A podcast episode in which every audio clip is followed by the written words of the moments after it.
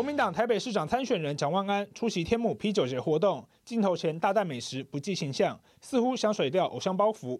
近来因为选战打得太温和，被外界戏称“躺平的卧佛”，他一改风格，猛攻对手陈时中。陈时中担任指挥官的时候，是最台北市最坏。民进党到了选举的时候，什么事情都做得出来，所以现在选举来了，才说道歉。过去从来没有经营台北，没有跟台北市民互动。现在就要赶着办各地方的说明会，我认为应该要办地方的道歉会。蒋万安痛批陈时中亏待台北人，还传出他下周要喊党主席朱立伦到万华龙山寺参拜，锁定指挥中心过去的万华破口说争议，继续追打。党内议员分析，蒋万安塑造和陈时中对决的态势，除了符合基层期待，也能边缘化第三名的黄珊珊。市民并不是关心这些选举的操作跟策略哦，和市民互动，了解民众的需求，为大家提出解决的方案，其实都是我一直在做的事情。虽然说你有口才没有内容，郑市长可能还是要去协助他的接班人，好好说明论文抄袭的事件。回击郑文灿的批评，蒋万安炮火越来越猛。前一天还在 Instagram 上问网友怎么看陈时中担任指挥官时的争议，另外一则线动质疑议员王世坚不重视宠物，号召饲主们留言，炮口都指向绿营，而他第一个区域后援会也终于要开张。蒋万安士林区后援会发出通知，邀请支持者出席，前议长吴碧珠名列荣誉主委，现任议员汪志斌、张思刚、陈崇文担任名誉会长，就怕卧佛标签贴上去就撕不下来。蒋万安陆战空战都动起来，避免冲击进一步扩大。有吗？蒋万安真的有变了吗？大家说蒋万安是躺平族，我记得上个礼拜民意就有讲说躺在那边也要跟人家选。其实躺平族是一种说法啦，那佛系打法是比较好听的做法。不过瑞德哥，我想请问您，今天蒋万安直接讲了道歉，他说陈忠也必须道歉，这样子的方式有没有可能变成是蒋万安的转捩点？从今天以后，蒋万安的说话就会这么的辣？呃，如果呢，从今天开始，蒋万安会。有勇气改变还是改变成真的搞不清楚啊？那个啊啊，侯友谊的名言啊，那我就相信他不是蒋万安。为什么呢？今天蒋万安让我印象最深刻的是不是这个？是他的发言人终于就位了，国民党新北市的立法委员洪孟凯啊，我有没有看错？这个新闻我点进去看的时候，我以为我看错。洪孟凯是蒋万安的发言人。如果说他是接这个侯友谊新北市长的发言人，那我我赞成啊，你知道吗？啊、因为他是新北市的立法委员嘛。那那还侯友谊也不需要黄孟凯啦当发言人，为什么？因为他当他让新北市消防局长或卫生局长当发言人就可以了嘛。哦，新闻可以炒那么热，可问题是。如果这个新闻是真的，因为我不知道这个新闻是真的假的，是媒体报道的嘛？今天下午的时候最新传出来嘛。如果真的是国民党派由这个新北市的立法委员洪孟凯，他的选区是在啊林口这个对啊，呃新北市这个淡水嘛，对不对哈？对。如果真的是由他当发言人，那我跟你讲，蒋万安真的完了。你吹波浪啊？什么意思？你吹波浪嘛？啊、我们第一个想到的是你吹波浪，不管洪孟凯能力怎么样哦。各位还记不记得有四个台北市的这个议员呢、啊？不是到了台中市去请命啊、呃？台中市长卢秀燕嘛，嗯，因为他们很焦虑嘛。这四个里面，我问你，哪一个不能在台北市当蒋万安的发言人？他们当发言人也好，或副总干事也好，我相信都能够卷起卷起圈堆雪，每天有讲不完的话题，每天出来干掉这个啊、呃，左打黄珊珊，右打陈时中嘛。那四个至少都是台北市、啊。张思刚。对不对？对啊，包括钟小平嘛，那也包括这个等于说呃那个女的嘛，我记得、呃、李明贤他们这些人嘛，哦、这这些人常常上电视，攻击力十足嘛，那逻辑思考啊、呃、也非常好嘛，嗯、所以如果是由他们当发言人的话，噼里啪啦的每天打打打打打，那我相信，那么现在就不会是本来本来讲你佛系打法还阿弥陀佛还不错，对不对？现在躺平了，你知道吗？躺平的他很不高兴，可问题是，那你在干什么？我看不懂。为什么看不懂？过去就算是丁守中或者是连胜文，他们也不是这样的打法。嗯，然后呢，你找了两个立委，我讲坦白，这两个立委战力很强啊，强到当天的新闻是这样，那就那就代表不强。隔天的新闻是这样，那就代表不强吧？那意那意思是你找这两个人来没有用嘛？你找这两个的团队，对不对啊？能够团队至少能够 handle 你，帮助你啊，或者是说对你在新闻上面有什么这个帮啊注意嘛？如果都没有的话，像像阿中部长就很厉害啊。陈时中，我讲坦白的，今天如果包括民进党提名他，总共第十二天，我问你，哪天不是在讨论他？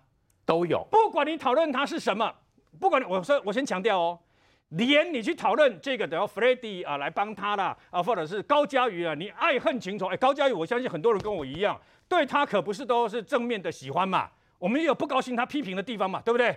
比如说之前跟柯文哲走太近啊，还是批评民进党等等。但是当你们在讲的讨论的过程当中，无形中今天的主题变成了他背后的陈时中，不是这样子吗？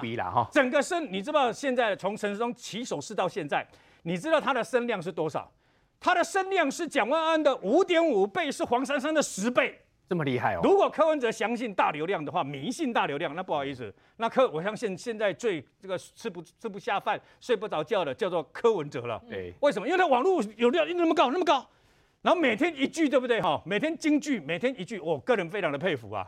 那听了以后，我都瞠目结舌啊，你知道吗？尤其那一句，那一天哦，我在这个某个节目这个专访这个陈时中嘛，那陈时中突然间就说，讲到智商一五七，他就说，那柯柯文哲市长好像很喜欢讲这个智商 IQ 是囡仔人的代志，哎，他讲的真好。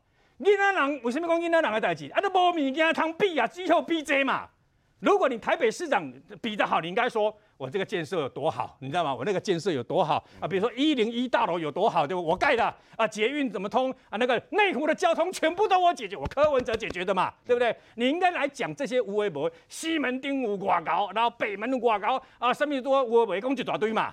你讲我，所以我讲我智商一五七，你智商一五七关我什么事啊？还有你智商一五七，跟你当了七年半的台北市长一事无成有什么事？嗯，你可以试着出来讲说，我帮大家还钱。我跟你讲，哈，如果做市长就好啊，我上面在这都免做对吧？哈，把钱都省下来，大家都不要建设，大家都不要付出，然后呢，就这样每天混吃等死，就数馒头，就是要当当兵一样嘛。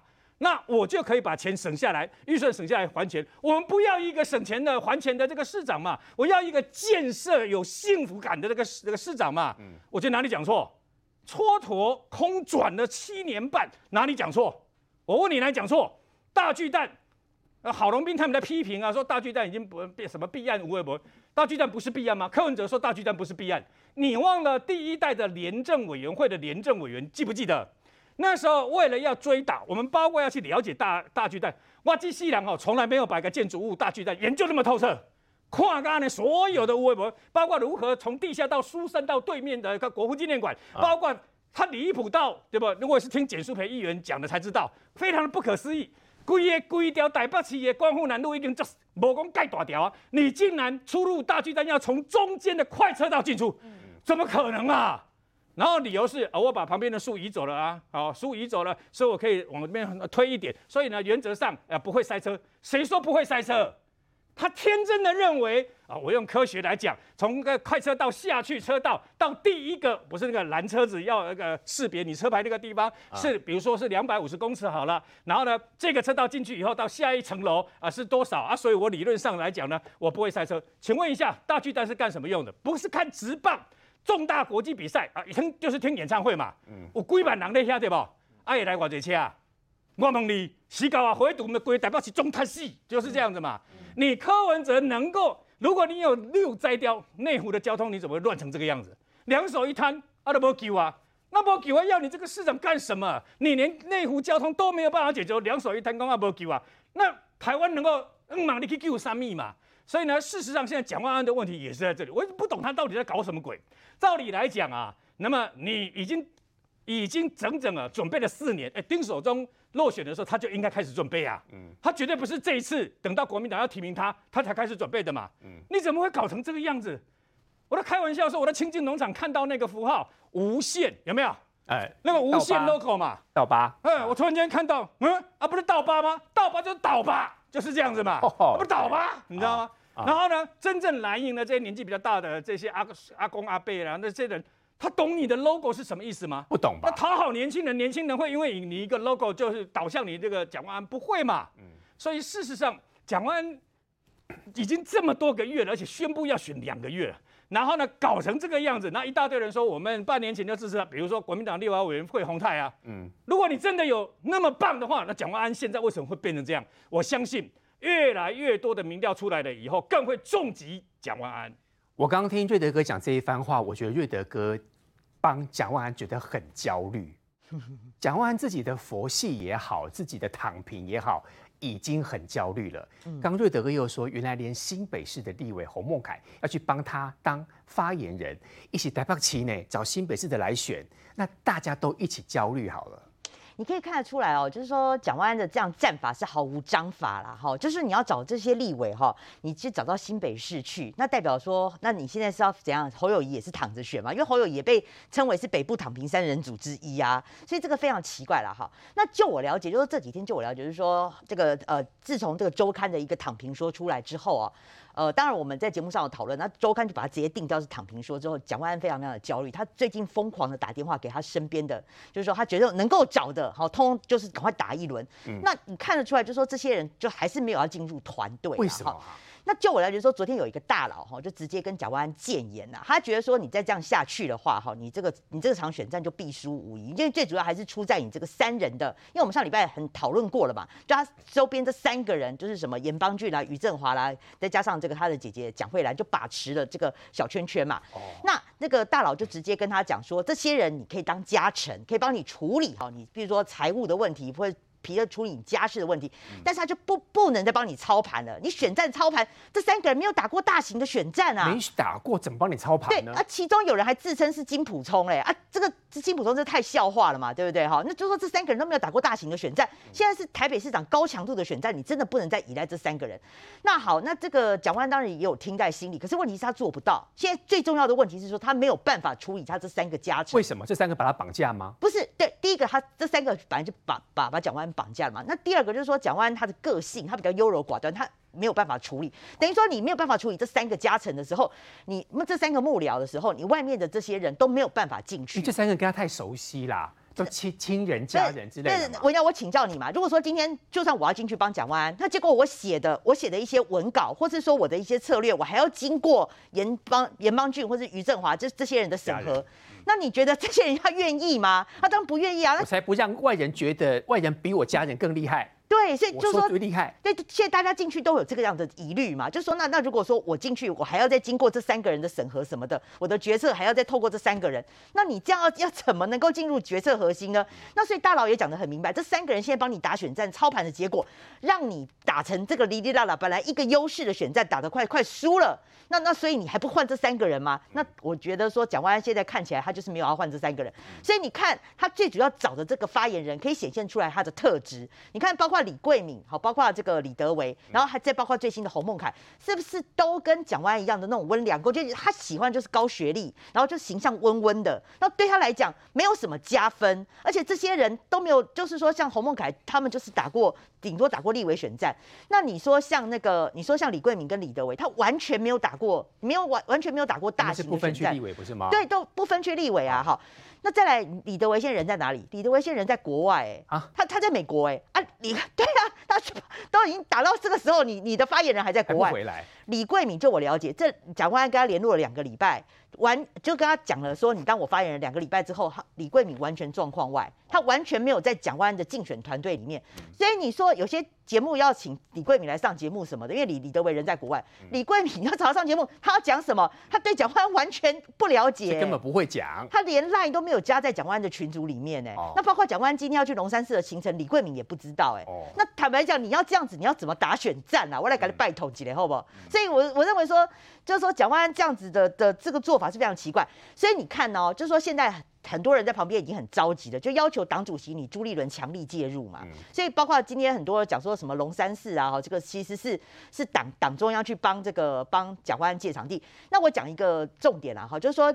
朱立伦到底有没有介入？其实还是有啦，包括林奕华。就我了解，林奕华是朱立伦强力介入。嗯、林奕华他当然有点咿咿歪歪啦，他就不要嘛。啊，不要的结果，不要的理由是说，因为他上面还有费鸿泰跟还有赖世宝，这两个是。那个资深的，深对，是资深的。哦、那如果说林奕华当了总干事，那你这两个大佬要怎么摆？你要叫他做副总干事，莫可能嘛？因为他只是要，毕竟比赖赖世宝对，他是小妹。所以他后来谈的条件是说，那包括赖世宝跟费鸿泰，你要把他当做副主委，你要这个层级要比他高，那个至少的资历要比他高，这个呃名称要比他高，他才愿意接嘛。嗯、那所以你要先尊这两尊呐、啊。那还当林奕华还有谈了一些一一些，就是说后来你看啊，包括连林奕华的人事案。都是这个朱立伦帮他霸王硬上弓给他宣布的，你就知道其实朱立伦也在旁边很着急。那我就要讲一个了哈，你有没有觉得很奇怪？蒋万安这一次的这个人事案，如果说你要找发言人，你是不是我我们在旁边看嘛？你蒋万安已经够温良恭俭让了，你是不是要找一个炮火四色的？好，就是帮他补足这一块。像党内蛮多人的啊，真的吗？国民党郑丽文啊，有没有？像徐巧芯这些人啊，很会骂呢。对你，但是这些人的属性是什么？是战斗蓝。你有没有觉得很奇怪？他的团队都没有战斗蓝，因为蒋万安不是战斗蓝呐。那这就怪了嘛？那一边去的啊，你是不是要海纳百川嘛？你要你要温良恭俭让的也要有嘛？你要炮火四射的也要有嘛？那为什么他的这个团队目前为止都没有战斗蓝？因为三人小组不准。答对了。哎，你好厉害！对，就是他的这个小团队，他们对跟战斗蓝是有隔，他们觉得说战斗蓝太深蓝，你深蓝的话，你会把中间选票吸走，所以他战斗蓝这一块都不要。那搞到最后，哎，一些有心想要帮忙的人都进不来，所以讲来讲去了，我 还是我认为说，蒋万安的这个他为什么这么着急？就是人家给他意见，但是我觉得问题还是出在他身上啦。就是说你你自己你自己一直没有办法做决定，你处理不了你的幕僚，处理不了你这些家臣，外面人始终进不来，你的选战还是会这样子。鬼打墙啊！明玉姐，我刚刚是猜的啦，谢谢你说答对了，你也蛮厉害的啊，对啊。基本上我们看得出来，蒋万这一阵子就都是这样哎、欸。于将军其实也不想要蒋万那么焦虑。因为他毕竟从本来声势很高，逐渐的往下掉，且从现在真的声势一直不断往上爬、欸。嗯，那个形象照一出来，才几几个小时，好几万人按赞，那个真的是认同感很高。所以于将军，你要给蒋万什么建议啊？当然，因为我跟蒋万朋友了，我们认 我们认认识很久，从他二零一六年出来选立委，我们就认识了。那他的成名是什么？二零一七年。一战成名，就是站在立法院那边一站站两个小时，一战成名，也就是从二零一七年开始，我身边有很多台北的朋友，包含了党内的同志，就直接讲说，蒋万安选立选这个台北市长，就从那个时候开始。那为什么到现在越走越下，每况愈下？那我看有很多以前的老朋友讲说，哎呀，你他说我们在国民党实在看不出问题，他说你已经不是国民党，你帮我们看一看问题好不好？我说问题出在哪里？国民党的选法，传统的选法，包含马英九，包含朱立伦，他们以前胜选的选法是说。所有人马到定位，正式摆好，正式开跑，就是国民党传统的选的选法，也就是说，只等你马英九或者朱立伦点头我要参选，其实竞选的人早就摆好了，早就摆好了，就是说你只要点头，党一征召，主委是谁，总干事是谁，发言人是谁，早就到定位了。要回到党中央确定，这是以前国民党传统的打法。那国民党传统打法为什么改变了呢？韩国瑜。韩国瑜选我，我说不要选，不要学他选总统哈，学学韩国瑜选总统就完了。你要学他选市长的那一次，嗯哼，韩国瑜选高雄市长那一次是颠覆了所有国民党的选法。他怎么样颠覆？没有团队啊，没有任何的组织啊哈，叫做且战且走，就是三国这个三国志的打法，你知道吗？那我可不可以说当时韩国瑜能力基本个人能力够？呃，当时也不知道他够啊，当时。当时他跑到高雄去当主委的时候，没有人知道他够，也没有人认为他会讲出这些那么有趣的话。没有没有，完全不知道。他就是怎么用《三国志》荡寇英雄传的方式来来做选举。我选到一个地方，吃了一碗面，跟着老板被骂几了，你就进入我的竞竞选团队。所以他是在高雄越走人越多哦，保全工会也进来了啦，然后这个殡葬业的工会也进来了啦。然后这个小吃小吃摊会啦，然后夜市摊会，然后这全部都进来了。哇，那手腕不错，他能够进得来啊。那是韩国瑜的打法。那现在蒋万安已经不能用国民党传统的打法了。你现在摆开阵是摆不开了嘛？现在不是人家不想加入蒋万安，是这些人看衰蒋万安，根本不想加入。你知道，国民党就是这样。国民党任何一个大佬选举，你只要跟国民党接触过，他就跟你讲说：“哎，蒋万安，你要拿多少出来选？”我跟你讲，我你绝对有。这些大佬不要不承认。你绝对有啊！蒋万你要拿多少？你要拿多少？意思说你要拿多少钱出来啊？对，对你选台北市长要选多少？国民党是用钱来选举的。我以为国民党不没有钱怎么会选举？第一，蒋万安几亿搞那边算的。对，对，那蒋万安是不是很愿意铺张花钱选举的人？因为他觉得我的我的形象清晰嘛，我这个偏偏出身，偏偏出身，我又是这么样的好，我何必要花钱呢？你们谈钱很同臭，对，谈钱就不够清新，不够脱俗。那这些国民党的这些贿选人就想啊，那没几边供啊？啊，你没几，你给不得酸北调？对，那难道要我出钱吗？难道我当总干事我还帮你筹钱吗？难道我当主委我还帮你筹钱吗？所以国民党没有在帮你筹钱，你自己必须砸钱出来。那、啊、你要选，最后选到是你当市长还是我当市长啊？好现实。就国民党就是这样，所以我讲哈，所以我才说你不要用国民党的传统打法，因为我知道蒋万安不会不会砸大钱，甚至有人要捐钱给他，他不要呢。哦，他不要，他说不要不要，我们不要。一波几遍来跟算。对对，蒋万安不要。那你不要这么多人捐钱，有人办公室租好给他不要，他就觉得我我不要，我要走很清新的选法。那这些国民党里面号称会选举的人就心里想，哈，那你自己去选好了，嗯，哎，不然的话，我那我怎么办呢、啊？我帮你选，那我要找人家来帮忙，总要给人家薪水吧，总要给人家一些一些待遇吧，必须的。对，他蒋万安就不要，都不要。所以我说，蒋万，如果你走到这个地步，你还要回头去找国民党传统的打法，你完蛋了，因为你你你来不及了，剩下四个月左右的时间，所以你只有走韩国瑜第一次选市长的打法，就叫做荡寇制的打法。我一路走，遇到好的我就收编，对，遇到小吃摊的厉害收编，遇到网红收编。韩国瑜当时是这样子哦，对，所以韩国瑜本来是一个人在高雄市长的路上走，你会发现走了八月三二十三号开始往后走，走到九月的时候，后面跟一堆哎韩粉呢，韩粉韩粉是这样起来的。韩国一到哪里去，那个韩国瑜的夜市就摆出来了。发言人就传，那那个发言人每个都号称是第一韩粉啊。那时候不是有挺韩几大将吗？共拿麦克风，对对对对对对，对，那都是不用钱的，那都是不用付费的。为什么不用付费？你知道，韩国瑜不用付，他也不用募款，夜市一百钱就来了。可是蒋万安有像韩国瑜这种魅力吗？对，所以我说哈，蒋万，你现在要起死回生，重新来过，你不能走国民党传统的打法，你要走韩国瑜第一次选高雄市长那种打法，因为你比韩国瑜帅。你也比韩国瑜有魅力，只有一点你不敢讲。韩国瑜敢讲，韩国瑜敢说问世间情是何物，他不敢讲啊。那，那为什么不敢讲？是因为没有料可以讲？呃，因为他讲不出口，就是讲不出来。偶包，偶包很重哦。对，哎、欸，他这种形象的人。可是你有偶包的人，你要他拿掉，真的难上加难。哎、欸，对，那如果拿掉了，那就精彩了，对不对？如果蒋万可以拿掉偶包，变成韩国瑜第一次选高雄市长那种感觉。还有救？那如果不要，你还要回去啊？找洪孟楷，找谁出来把阵势摆开，重新开始跟阿中对战？对，我跟你讲，来不及了，因为你已经错过太多时间，而且最主要是你找来这些人，他没有钱不会选啊。我就这么明白讲，没有钱不会选。那蒋万又不愿意用他的名义去大肆的募款，对，那怎么选下去？你真的以为人家会出钱出力？你没有让人家有获利的机会，像当时韩国是让这些摊贩、让这些庶民他有赚到钱，所以他毛起来帮你。所以蒋万安听到了吗？这是我最后一次跟你讲，你再不听下去，我也没办法了。苏培议员，那这样真的很麻烦呢。第一个，偶包要拿掉很难，我认为长得那么帅的一个哈蒋万安。第一个，第二个，我帅啊，我清新啊，我根本不拿你们的钱来选举，那你们算贺啊啦。我觉得不募款有一点困难啊，因为国民党现在就没有党产啊。以前国民党的市长候选人被提名，党的党的机器、党的这个党产拿下去选的赛，你起码不不看那边要那算，对不对？不可能呐哦。那第二个就是说，刚刚我觉得于将军真的对他这个期待太深，他如果会变成韩国瑜，他就不会选到现在躺下去了。我讲很简单，因为国民党不是没有帮他准备。你看他当时去年是谁帮他宣布？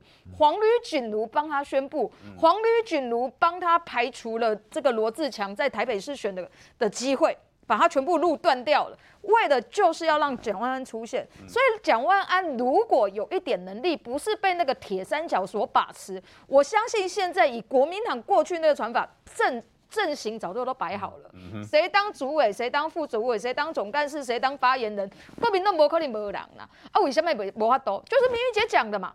这铁三角已经把某一些人都排除掉了嘛。当有一些人被点名点到的时候，这铁三角就开始攻啊，那个什么资历资历怎么够？这个才当过一届议员，怎么可以？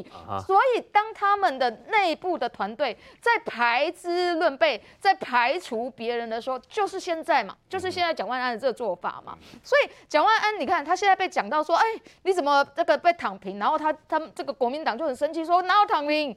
躺平这事情，朱立伦讲的啊，说这都是民进党抹黑。拜托，国民党的记者在吃饭的时候讲的话被媒体爆出来，然后你说民进党抹黑你，你如果没有真的躺平，你觉得这件事情可以传开吗？那是国民党自己的人抹黑国民党吧？是啊，然后包含哦，朱立伦，我觉得朱立伦帮他瞧了这一个阵型也真的是非常奇怪哦。就说你现在安排的这三位发言人，第一个，也许他想要选民进党。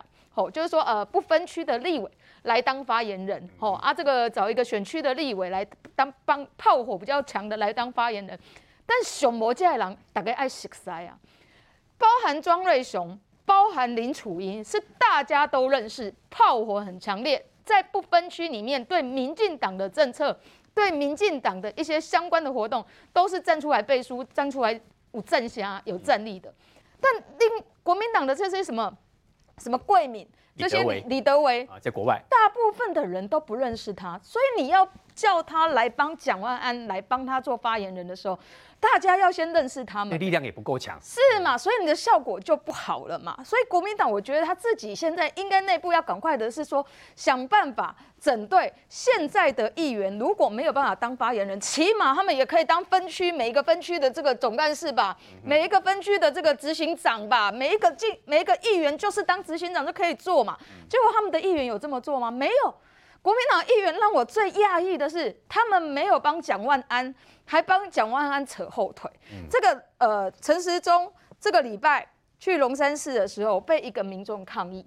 好，然后这个民众因为他是长期抗议的人，好像来三天，对不对？对，他连续三天跟着陈时中，但第一天在龙山寺的时候，当万华的这个呃当地的警察就第一时间把他架开。为什么把他架开？因为这个人是长期抗议。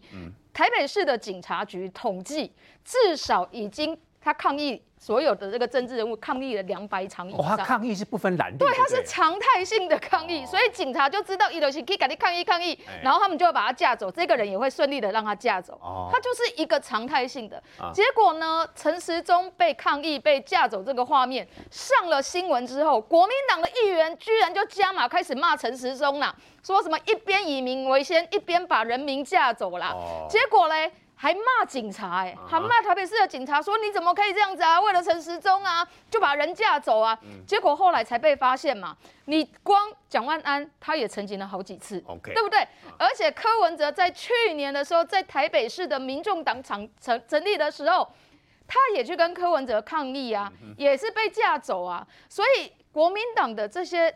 议员都成为猪队友，而且这种这种情形啊，还不止发生在台北市，还发生在新北。新北市今天板桥的周盛考议员在感谢这个呃侯友谊侯市长新浦国小的这个校舍海沙屋的这个校舍改建的时候，他居然要求这个家长会。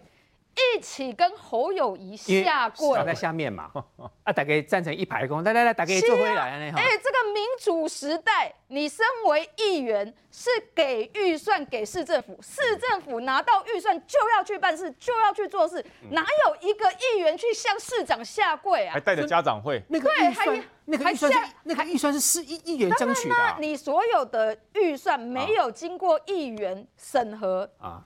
市政府能够拿到吗？所以，我你看，国民党议员连这种最基本的 SOP，连最基本基本的民主制度的道理都搞不清楚，还在像威权时代，觉得说就是像蒋介石那时候啦，蒋介石那总统来了，我们就一定要下跪。所以你看到侯跟侯友谊也是一样的。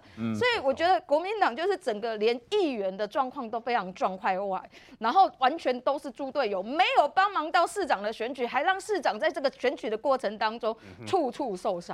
金王兄，你有很多可以讲哎，你可以选择讲蒋万安，你可以选择讲邱邱邱胜考都可以，周胜考都可以。哦，我先讲刚刚树培所讲的那个陈情的这个个案。哦，你讲第三个。这个这个陈情的个案，我我先以他的为例子来讲一下蒋万安的状况哈。你去看哦，这个陈情的个案，我们把它讲清楚哦，因为他第一时间呢，他出来这个等于说他到这个陈时中的现场去抗议的时候呢，你去看一件事哦，那个蒋万安跟国民党操作方式是说啊，他是因为对陈时中的防疫不满，所以才出来抗议。我跟你讲，以前的蒋万安，你去注意看他的问政过程，不会讲这种话，因为这是很明显的的哥倒菜的。你把 A 跟 B 完全不一样的事情把它凑在一起，为什么？因为这一个陈姓男子，他明明就是因为玩期货的关系，所以赔钱。而且各位要注意看哦，第一时间。这个国民党把他讲的是防疫也就算了，后来媒体报说他是零二零六这个期权什么自救会，但后来我去查过之后才发现，他的事情是发生在二零一一年八月八号的时候，然后他所交易的这个我们说他的券商呢是日盛期货，然后呢他当时呢就是在二零一一年八月八号的时候呢，他等于说在十二点多的时候呢被他冲销了四个账户，所以呢他那时候赔了很多钱，然后他要求日盛期货说你要赔我一亿九百多万。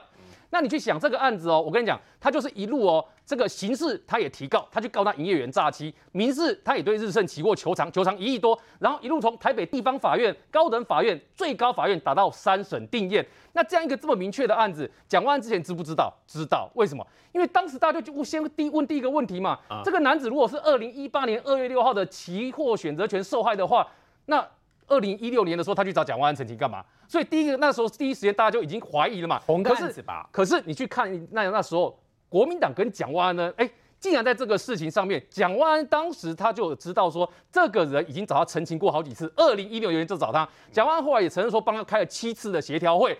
可是当时蒋万安还是配合国民党这些人呢，就直接说啊，他们是为了抗议陈时中对万华的防疫不满，所以才来的。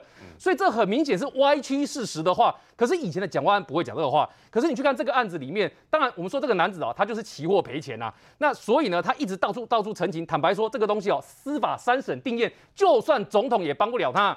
因为这个案子，要不然你要总统去干预司法吗？不可能吧？所以嘛，说这个案子里面呢，明明事实是这样，但是他却要把它讲成说，哦，他是对防疫不满。Uh huh. 那这种歪曲事实状况是以前蒋万安不会做，但为什么他现在配合国民党要做？很简单，因为这个礼拜，我跟你讲，这个礼拜大家都可以看到一件事情，就是朱立伦跟国民党现在忙着在帮蒋万安补破洞。什么叫补破洞？简单来说，蒋万安面对到了这个礼拜，这个《镜周刊》所报他内容就是一个三无的状况。那什么叫三无的状况？第一个。他没有完整的团队，团队补的哩哩啦啦。那你看到幕僚来了又走的情况，所以《镜周刊》把它写出来。第二个是没有什么，是他这个所表现出来呢，在言谈的时候呢，跑国民党的记者很难对他下标嘛，觉得讲的没有梗嘛。所以你看，蒋万安现在这个礼拜为什么说补破洞？除了朱立伦说要帮他补了发言人，结果哎，发言人有那种不在台湾的，没有办法出来之外，你看蒋万安今天讲什么？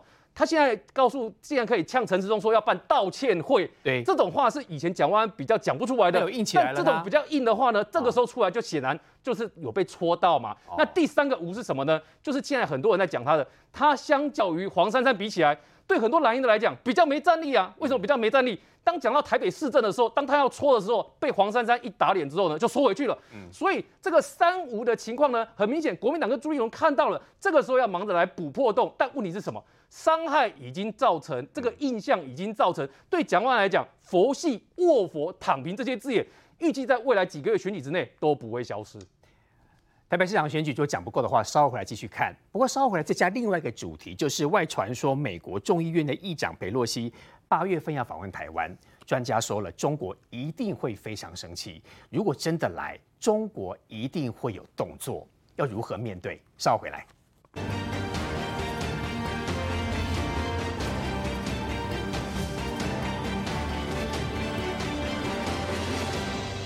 国众院议长裴洛西到底访不访台？本人一现身，立刻被记者追问。I don't ever discuss my travel plans. It's a national, it's a security issue.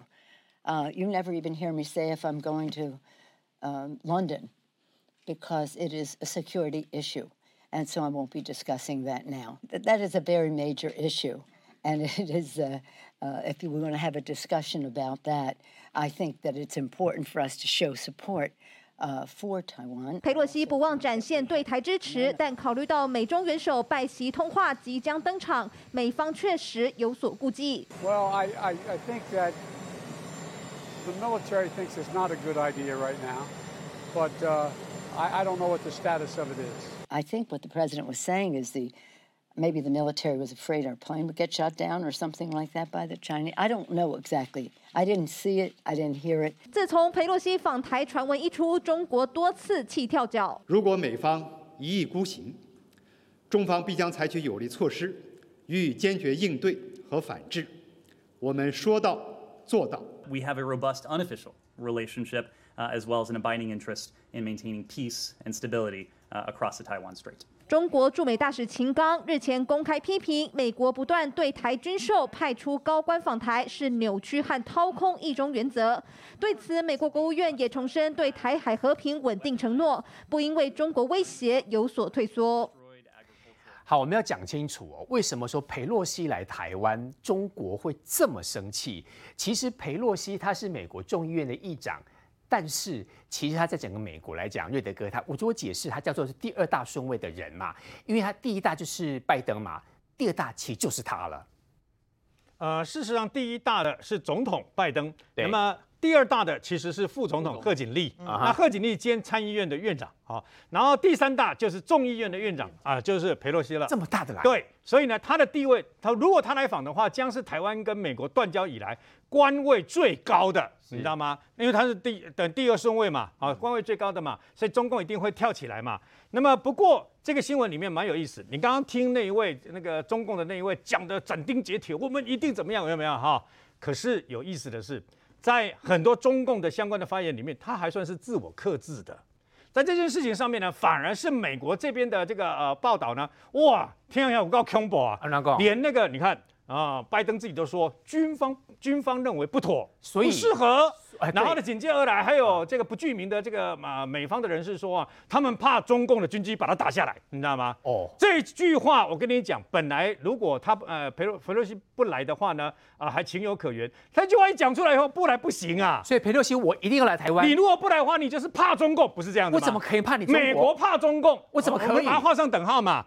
如果他来是怕中共把它打下来，然后先姑且不论中共敢不敢把它打下来啊。然后如果中共真的敢不敢把它打下来，等一个美国宣战呐。嗯，我刚刚说过，他是第二顺位，他不是路人甲。如果你真的中共胆敢把他打下来的话，就是跟美国宣战。中共，你敢跟美国宣战吗？看看俄罗斯，世界第二大的军事强国，美国连一个阿兵哥都没有出动，也给了这个乌克兰一些武器以后，乌克兰把俄罗斯打成现在这个样子。对，那么所以呢，事实上，我觉得这件事情真的很好玩。为什么？都是美国这边在放话，美国这边的政治人物啦，美国这边的军方啦，美国甚至连美国总统都在讲。对，那么事实上为什么这样？我我问大家一件事嘛，比如我们我们跟美国中间是不是隔个太平洋？难道？如果事先知道中共可能有这样的一个动作，难道美军不能半飞吗？可以啊。难道美军的讲南讲坦白的，他最多的就是所谓的那么隐形战机 F 三十五 Pounder，我们常看到它大象漫步，有没有？也是几十架，不能保护它来吗？来到一半的时候，台湾不能出动一大堆的战机去迎接他吗？可以。去保护他吗？必要的时候，沱江舰还各式的军舰啊，跟飞机一大堆的飞弹，我们难道怕我们的贵宾会被打下来吗？那这样打仗哎，还说。要把台海，要把台湾四周变成禁航区，我的天呐、啊！你真的以为我们台湾是乌克兰呐、啊，还还是其他的国家、啊？禁航区是怎么样？宣同宣战？你开玩笑，不是跟台湾宣战，而且跟跟世界、跟美国宣战。老共又不是疯了，所以老共我觉得放这个风声呢，事实上真的，一方面是想阻挡他来了，另一方面就是。美国也借这个机会，事实上故意这样喊，故意这样喊，然后美国在提升自己的。如果老共真的动动作过激，那胡锡进讲的话不要相信。胡锡进说要飞到玉山来，已经不知道讲几遍了，你知道吗？所以呢，事实上这样喊，胡锡进那支流这样喊都不算，而老共的态度到现在还是蛮克制的哦。明玉姐，赵瑞磊哥这样说，裴洛西一定来，我北赛好你丢过给他呛呛衰，是不是？哎，这个意思，几率蛮大的啦，哈，因为就是。外界哈就是有有在开这种政治玩笑，就是说，其实裴洛西本来四月份就要来嘛。当时四月份的时候，四月十号是台湾关系法四十三周年，他当时就是一个很大咖哈，那时候就大家就放大，就你忘你忘记了，就是他前行发生什么事？他本来要来台湾，后来确诊嘛，所以呃。那当时政界有说他是政治确诊啊，嗯、那如果说这一次，除非他有再确诊一次，要再确诊啊 那政治确诊啊，所以现在也不是无敌星星了嘛，对啊。那所以就是说，现在外界推测了啊，就是说他来台湾的几率可能性非常高。为什么？几个原因嘛。第一个，他因为他已经八十二岁了哈，年事已高。那再加上说他这一次等于说他呃美国其中选举后，他已经是最后一次当众议院的院长了，他的任期到明年一月多了哈。那就是说他要在他要在众议院院长的这个位置来才显。示相当的意义了哈，因为卸任来的话就太多了，所以就是说，呃，众议院院长能不能来，算是二十五年以来首度有众议院的院长来，等于说他有这个身份来是非常特别。因为刚刚讲了嘛，他其实是美国总统、副总统之后，他就是第三顺位，他其实是非常大的一个人物了哈。好，那回过头来，为什么说他？我说如果中中国这几天如果说安安静静，没有什么，当然就抗议还是会抗议啦，但是你话没有说那么硬哦。刚刚那个汪文斌新闻有讲嘛，就说如果美方一意孤行的话，中方将采取有力的措施，坚决应对加反制，而且还会说到做到哦。什么是有力的措施？对，那大家就讲了嘛，就是刚刚不是有讲说最最大是什么到禁航区，可是就是大家觉得太宽张，你禁航区就代表说你两岸已经要开战了。对啊，这个已经不是说裴洛西的飞机专机来，你就是说进禁航区，这个是你有任何外国的飞机，你飞到台湾台海的上空，嗯、这个中国就是要把你有可能要把你打下来，因为他把把你设成禁航区嘛。嗯、问大家觉得这太离谱，不可能。第一个，因为现在中国要开二十大了嘛，你怎么有可能在二十大这个会议之前，哈，你去做这种激烈的措施？除非你真的是要开战，而且你保证你稳赢的，你不会像说俄罗斯俄乌战争拖那么久了哈。那所以我最后要讲的是说，我认为中国如果说没有有放这样子的话，他有可能就是说裴洛西也有可能就是说会会犹疑，而且不要忘记哦，裴洛西这次自己有讲哦，他说呢，拜登拜登只是讲说，而且拜登的的说法非常有趣，拜登说军方建议啦哈，军方建议说就是说最好是这个时间不是好主意，对，但是拜登把它推给军方哎、欸，拜登没有说是我说，哦、我说是现在他把它推给军方，对，好，所以代表说拜登在这个问题上其实他还是蛮犹豫的。那裴洛西也讲了，拜登从来没有告诉我说叫我不要来，而且裴洛西这次来并不是总统特使的身份，他是用自己众议院的身身份，而且看他的态度是他蛮积极想要来，因为我刚刚讲了很多原因，包括他最后一次年事已高什么之类的。嗯、那最后要讲就是说，当然中国我认为设禁航区这是不太可能，可是他还是有有有几套的手法跟剧本啊，包括刚刚就是有五套剧本嘛，比如说呃有可能就是说你派出更多的战机啦，或是军舰啊，在台海这边步行造做成军演，或者说你军机是不是有可能直接飞越台台海的上空嘛，或者在台海附近这个试射飞弹？但是事实上这些做法啦，等于说在这几年当中，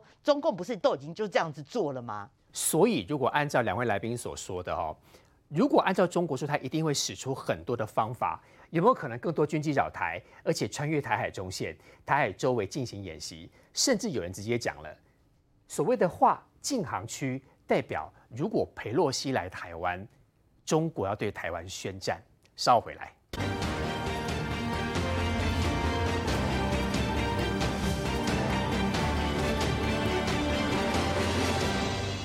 好，接上一段。如果说八月份的时候呢，美国的众议院议长裴洛西来台湾，势必在美国现在当地大家都希望他来，因为来的原因是因为不能够让中国唱衰。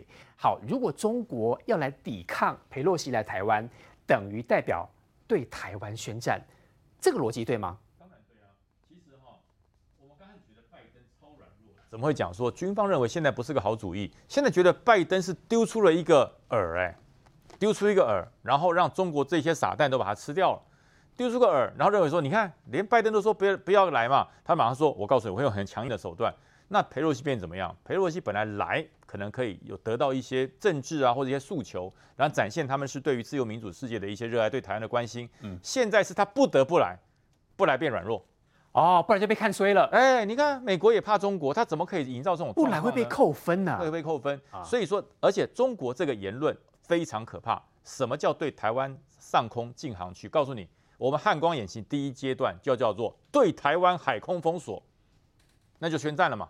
就是我们的作战状况生效啊！哦，我们汉光演习马上下礼拜要要举行了。对，第一时间的第一个想定状况就是中国解放军对台湾的海空实施封锁，一样的概念。就就这就是这就是这个道理啊！中国说，反正台湾的上空都是你们不能来飞的，对对对，都只有它能飞的。禁航区就是对台湾海空封锁，那你看看是不是就就作战了？